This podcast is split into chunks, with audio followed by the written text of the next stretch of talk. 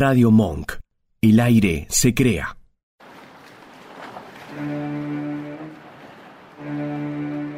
Juan y Sole se fueron al río y no solo no se ahogaron, sino que volvieron con la dosis justa de radio online para encarar la noche del jueves. Una hora, porque más Los peligros del mundo. Esas cosas que parece que hacen bien, pero no. Los jueves a las 7 de la tarde en Radio Monk.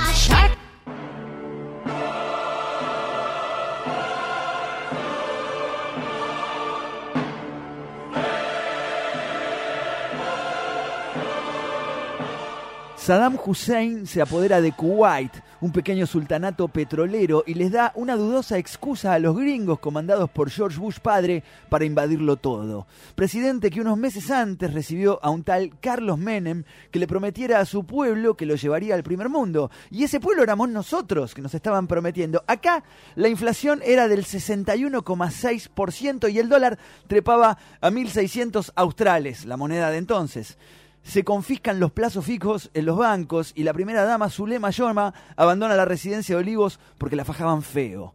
Se privatizan Entel, Aerolíneas Argentinas y el Zoológico. En 1990 nacen Marcos Rojo, Emma Watson, Iggy Azalea, Rita Ora y Diego Boneta, el Luis Miguel de Netflix. Bebé. Y se van Greta Garbo, Sammy Davis Jr., Manuel Puig y el inoxidable Stevie Ray Vaughan. Salimos subcampeones de Italia 90 con un penal mal cobrado y el 7 de agosto de ese año sale este disco.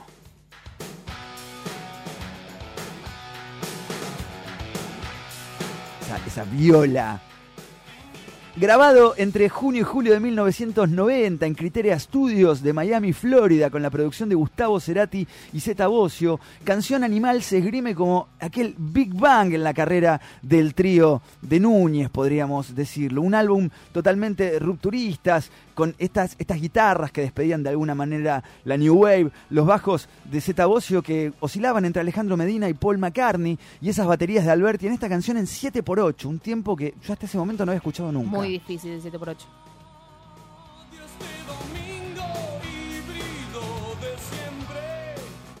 Y este viaje, de alguna manera, que para mí plantea el, el disco Canción Animal, eh, arrancaba en verdad en el tema 2, que es un millón de años luz, ¿no? Eh, quizás para mí uno de los, de los riffs más creativos de la historia del, del- del rock argentino, en una canción que propone esta sensación de, de viajar definitivamente, ¿no?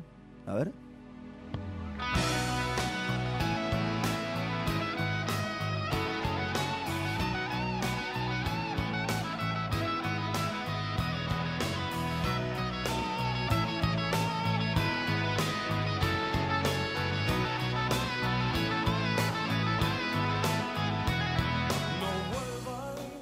El quinto álbum de estudio de Soda Stereo originalmente iba a llamarse Tensión e Integridad. ¿Acaso la honestidad brutal de Cerati? Pero por cuestiones conceptuales terminó pasando a la historia como Canción Animal. Y así el nombre que le daba a la placa esta canción narra un poco la relación entre Gustavo Cerati, cuenta la historia, y Paola Antonucci, una chica que él había conocido en ese momento a través de Charlie Alberti. Hubo ahí un birle de novias aparentemente. Ah, Claro, eh, salía con- bueno, se comparte todo. O sea, Eh, inventaron el poliamor. cosas, cosas que ocurren, ¿no? Y uno de, las, de los pedidos eh, a quien se estaba convirtiendo en su socio creativo, que finalmente lo, lo- lo termina sublimando en 1992 con Colores Santos, es Daniel Melero, a quien Cerati le pide que describa un poco su visión de lo que era esa relación. Y Daniel Melero escribe esta letra en donde habla un poco de este amor, ¿no? Por momentos posesivo, por momentos masoquista y sumamente visceral, ¿no es cierto?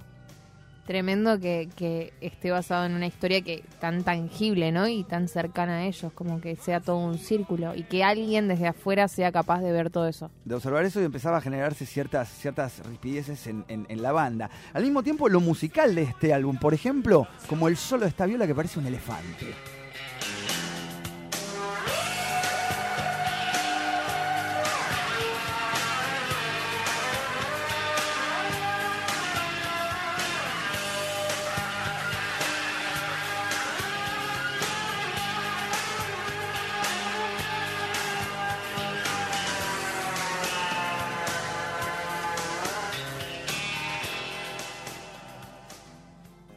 Y así el disco sigue avanzando, casi como haciendo una, una inauguración de la década, esta canción, 1990. Eh, empezaba a poner al disco como en consideración por la crítica como uno de los discos más importantes y emblemáticos en la historia del rock en español, apareciendo en el top 10 en múltiples listados de los mejores álbumes latinos de todos los tiempos y en su gran mayoría incluso en el puesto número uno.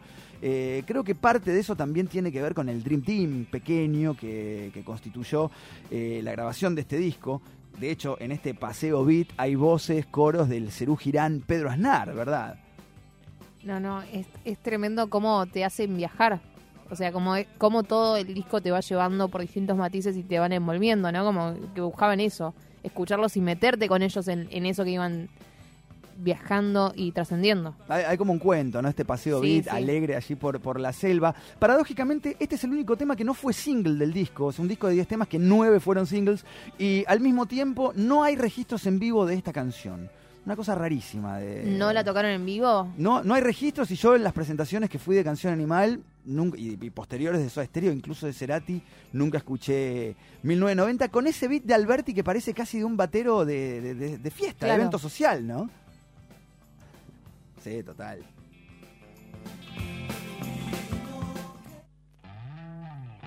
Y acá el disco se oscurece de alguna manera, ¿no es cierto? Eh, de esa forma, Soda Stereo alcanzaba la madurez artística con un sonido cuidadosamente crudo. Quizás es el, disco más producido de Soda, ahí cabeza a cabeza con Sueño Estéreo. Letras directas, riff de guitarra, bajos voluptuosos, baterías agresivas con marcadas influencias del rock de los 70 y este desborde. Algo así Charlie Alberti hacían prófugos, son esas canciones donde le daba rienda suelta a esa, a esa pirotecnia totalmente opuesta a lo que habíamos escuchado en el tema anterior, ¿verdad? Claro, a, a todo lo controlado y, y lindo de, de una cancioncita muy comercialita, disruptor, este tema. Eh, y, y un tema de, de- de reclamo, ¿no? Eh, eh, donde Sí. él plantea esto de la autoexigencia, que nunca va a ser un superhombre y que por eso se queda solo, ¿no? Eh, en el barrio dirían que está cajeteando. en el barrio dirían eso, pero sí, sí, sí, este reclamo despiadado de por favor, ¿qué estás haciendo? en-?" Bueno, en, en, en, en un momento dice, sueles dejarme solo, pero él en otra canción después dice, amo dejarte así.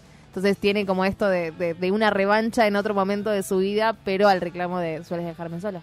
La, dualidad de los genios. Y con esta canción el disco sube y sube hasta, creo yo, llegar a lo que es la cúspide, por lo menos del rock argentino entre 1969 y el año 2000, a través de solamente cuatro acordes, que es Si, Si menor, podría decirse, Sol, Re y La, que si no sos músico no te dice mucho lo que te estoy diciendo, pero que suenan así.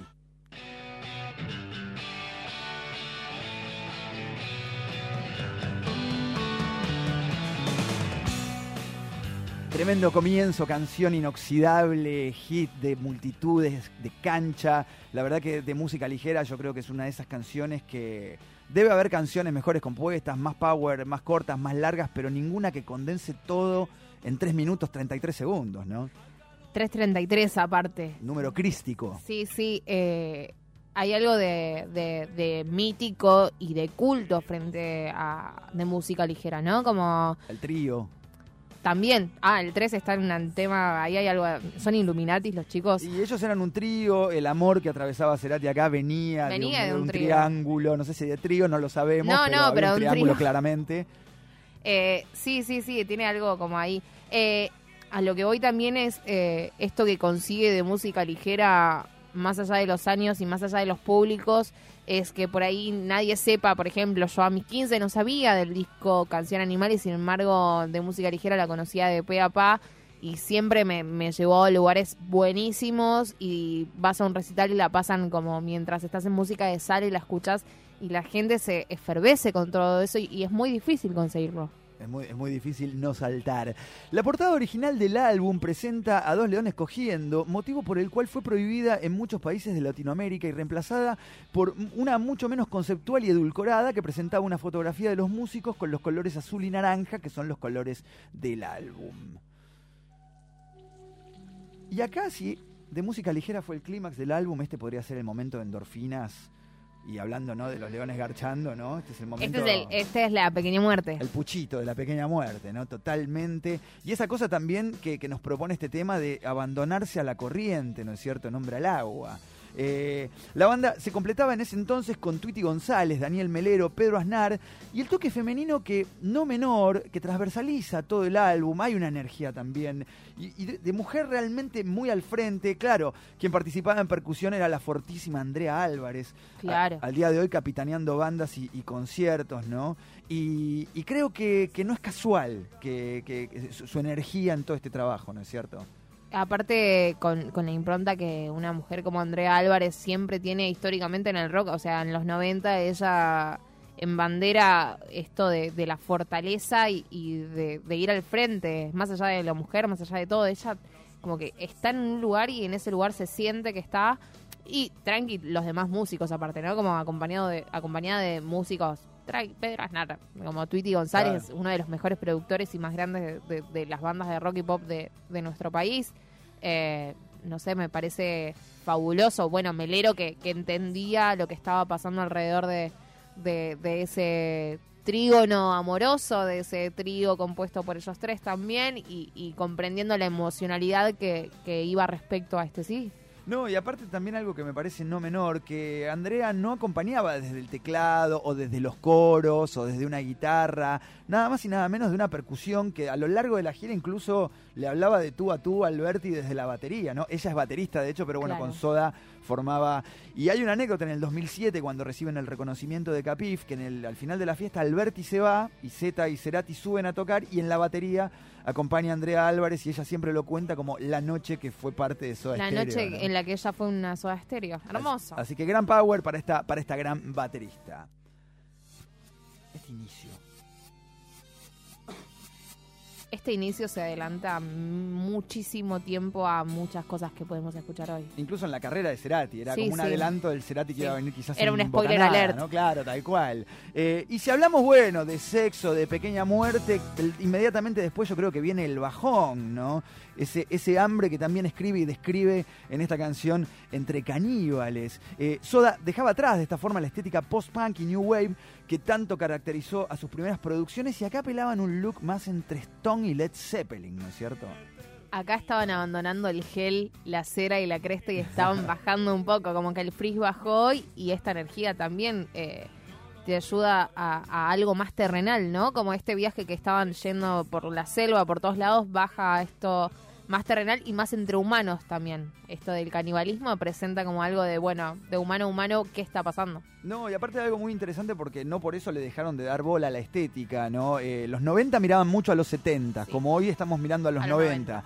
Y vos ves hoy fotos de Soda en este periodo eh, no solo que la paleta de colores y los looks van tranquilamente hoy, sino que en tiempos donde no había internet ni un carajo, los pibes ya curtían Dr. Martens, iban a comprar las pilchas a Londres, tenían una información y realmente una, una atención en la imagen que era, era muy llamativa, porque lo sigue siendo 29 años después, ¿no? Bajan data incluso hoy cuando ves a un montón de bandas en las que hay mucho, o sea, está muy de moda de vuelta el Power Trio o, componer de a tres o bandas eh, que solamente tengan pocos integrantes, eh, esta bajada de línea que es muy soda y que la reconoces al toque, ¿entendés? Entonces, establecer esa identidad y establecer esa comunicación mediante la, vestimenta, la moda y el vestuario me parece majestuoso. Sí, y aparte, bueno, que, se condigan con imagen y sonido, ¿no es cierto? Sí, sí, sí, es como no... Eh, no puedo creerlo. En su momento no me gustaba y hoy en día digo, menos mal que cambié de opinión y menos mal que me informé,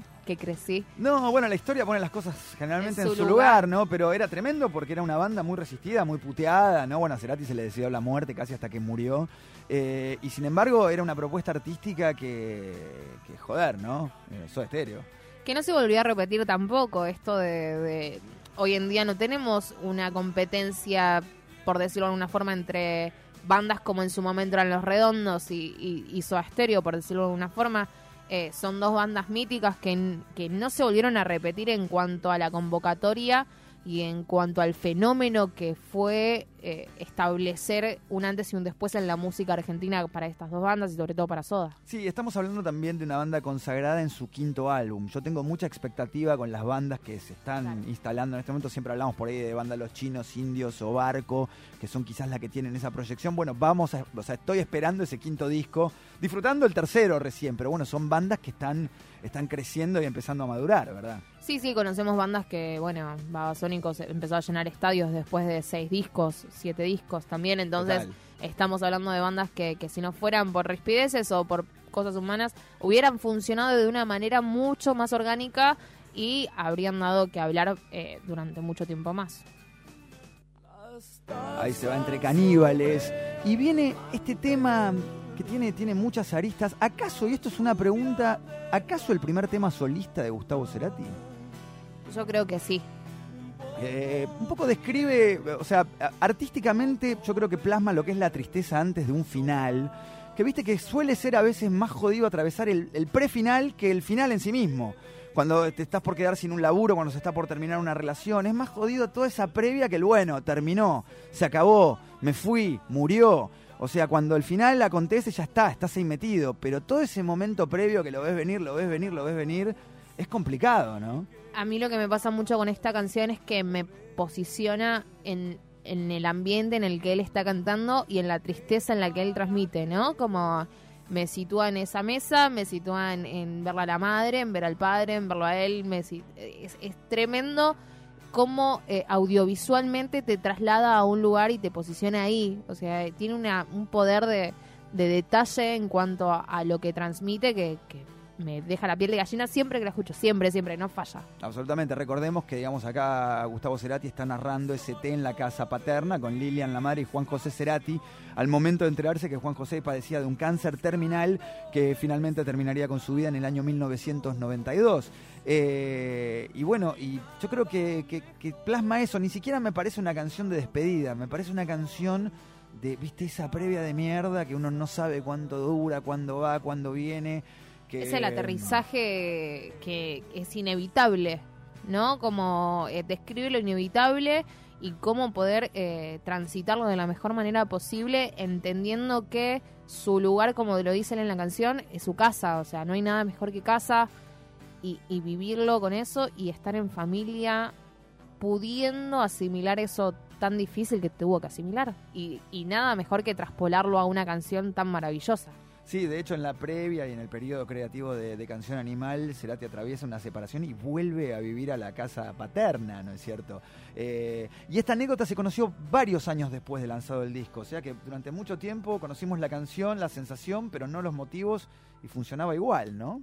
Y ahora sí, para cerrar este, esta suerte de, de, homenaje a los 29 años de Canción Animal, el tema con el que ellos eligen cerrar el disco y por ende nosotros también esta, esta columna, es esa mirada pacífica del atardecer, ¿no? Como bueno, finalmente llega el momento del final, el viaje terminó, no es un momento triste, por el contrario, vuelve el tono bitlesco, es una mirada bastante matinal a lo que es el atardecer y desde Canción Animal entonces elegimos cerrar con Cae el Sol de Soda Stereo.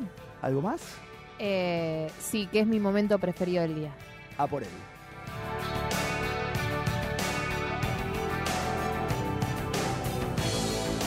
Y cada vez que